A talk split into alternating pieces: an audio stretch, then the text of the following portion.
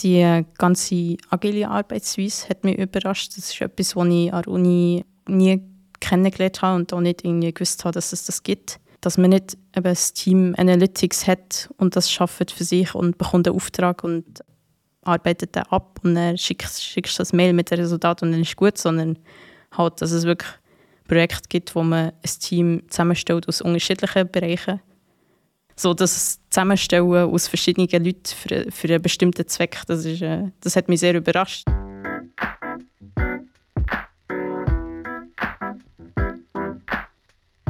Die Mobiliar fördert Eigeninitiativen und setzt auf unternehmerisches Handeln.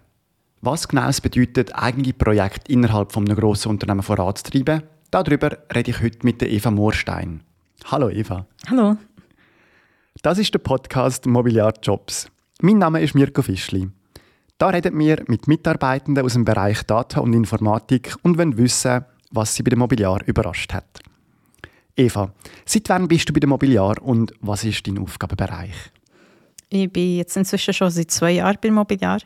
Ein Jahr habe ich das Praktikum gemacht äh, nach meinem Studium und habe dann quasi äh, nach dem Praktikum fix anfangen beim Mobiliar.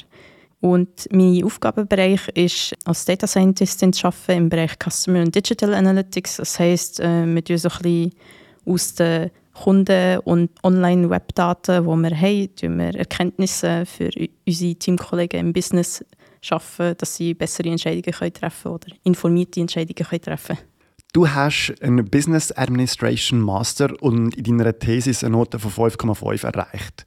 Damit sind dir wahrscheinlich ziemlich alle Türen offen gestanden. Warum hast du ausgerechnet Mobiliar als Arbeitgeberin gewählt?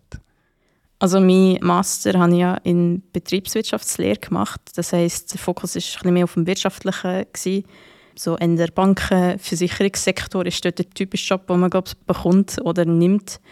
Aber ja, im Studium schon gemerkt, dass mich so ein bisschen das Zahlen- und Programmtechnische sehr interessiert.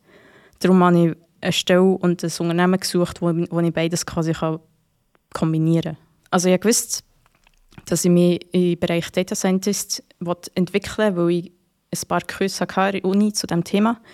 Aber ich bin noch nicht ganz sicher, gewesen, ob das wirklich etwas für mich ist. Darum habe ich ein Praktikum in einem Unternehmen gesucht, wo ich quasi beides kann verbinden kann. Also das Vertraute vom Bankenversicherungssektor mit dem neuen Programmieren, Data Scientist-Thema. Und für mich ist Mobi da eigentlich das perfekte, der perfekte Arbeitgeber gewesen, weil für eine Versicherung kann ich sie von immer als extrem jugendlich oder spontan und offen wahrgenommen. Man kennt ja so ein bisschen die Schadenskizze. Das ist wirklich genau, das Erste, ja. was mir so ist eingefallen ist. Also, sonst denkt man, Versicherungen ja eher irgendwie als langweilig war. Und bei Mobi hatte ich eigentlich nie das Gefühl, gehabt, dass sie langweilig waren. Und als ich dann gesehen habe, dass sie jemanden suchen, im Bereich Digital und Customer Analytics habe ich gedacht, wow, perfekt, da kann ich ein Praktikum machen und auch für mich feststellen, ist das wirklich etwas für mich? Fasziniert mich das auch immer noch im Alltag oder bleibe ich eher irgendwie bei diesem BWL-Thema? Und du hast vom Praktikum mit Festanstellung gewechselt, also hat alles verhebt? Ja, genau, hat alles funktioniert. Und wir haben beide auch festgestellt, also mein Chef und ich, wir waren beide der Meinung, dass das äh, etwas für mich ist. Ich kann eigentlich nur jedem empfehlen, ein Praktikum bei Mobiliar zu machen. Ich finde, es war eine super Gelegenheit, gewesen, um einen Einblick zu bekommen, nicht nur in die Versicherungsbranche, sondern halt auch in den Bereich von IT mit der Versicherungsbranche. Ich hätte vorher nicht gedacht, dass es so viele verschiedene Projekte gibt, die man in diesem Bereich realisieren kann. Also es ist äh, sehr viel vielfältiger, als ich gedacht hätte. Und von dem her, ja, die Mobiliar fördert die eigenen Projekte recht stark. Kannst du dich noch erinnern, was dein erste eigene Projekt war? Ja, das äh, kann ich noch recht gut. Mein erstes Projekt ist, als ich angefangen habe, haben wir gerade angefangen, Daten sammeln auf unseren Online-Touchpunkten. Das heisst, äh, wir haben dann wirklich mal so ein bisschen sehen, wie sich die User bewegen, was, ob sie irgendwie Ratgeber lesen oder unsere Services, die wir online anbieten, wirklich nutzen. Und mein erstes eigenes Projekt war, eine Analyse mit einem Dashboard zu fahren in diesem Bereich, um herauszufinden, wo sich die Leute bewegen.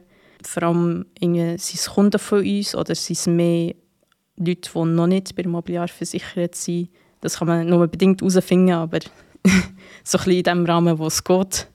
Und ja, so ein bisschen Mengengerüste zusammenziehen, gut visualisieren, wie, wie das aufteilt ist auf unsere Services, auf unsere Touchpoints.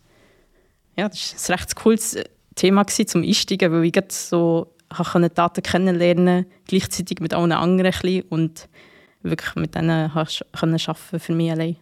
Hat dich bei der Umsetzung etwas überrascht? Überrascht hat mich auf jeden Fall, wie nett alle und wie hilfreich alle aus dem Team waren. Und äh, gleichzeitig haben sie mich auch, hat mein Chef vor allem und auch meine Teamkollegen mich immer motiviert, so ein selber dran zu knobeln. Und ich finde, es war die perfekte Mischung zwischen äh, allein daran ein bisschen das Hirn zu brechen, wie man jetzt etwas am gescheitsten macht. Und, aber ich habe jedes Mal gewusst, wenn ich, wenn ich nicht, nicht weiterkomme oder ein Problem habe, dass ich dann zu jemandem kommen kann. Also es war äh, vor Corona, gewesen, also habe ich wirklich einfach aufstehen, zwei Meter laufen und jemanden fragen. und dann haben sie mir immer direkt geholfen, um das Problem zu lösen oder gute Inputs gehabt, wie ich das machen könnte.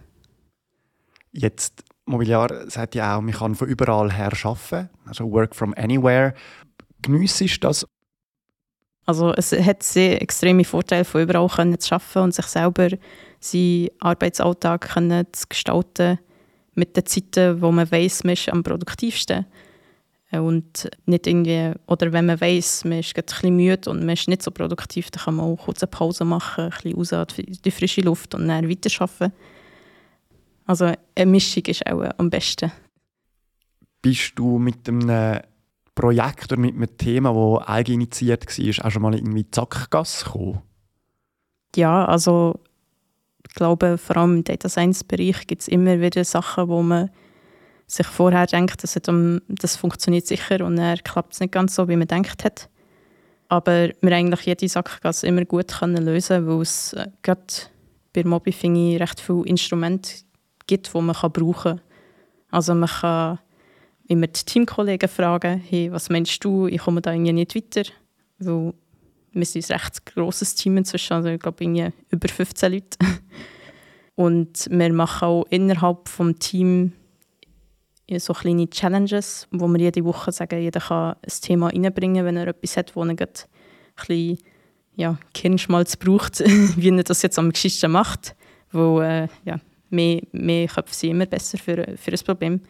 Gerade bei den größeren Projekten haben wir auch äh, immer wieder so regelmäßige Meetings mit, mit den Stakeholdern oder mit dem Chef, wo wir darüber können reden können, wenn, wenn etwas nicht klappt. Und er hat eigentlich auch immer sehr gute Inputs.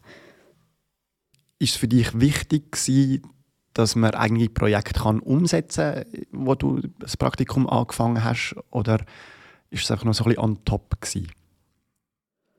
Also beim Bewerbungsgespräch haben sie sicher äh, angesprochen, dass, dass sie offen sind und dass man den, den Weg kann mitgestalten kann. Mir hat es aber gleich positiv überrascht, wie, wie sehr man selber Verantwortung kann übernehmen kann. Und ich denke, sie tun sich da auch sehr auf die einzelne Person anpassen. Wenn sie merken, jemand braucht bisschen mehr Begleitung, dann bekommt er die. Wenn jemand sagt, da, das schaffe ich alles allein oder so, dann, dann löse ich die auch und an diesem Thema.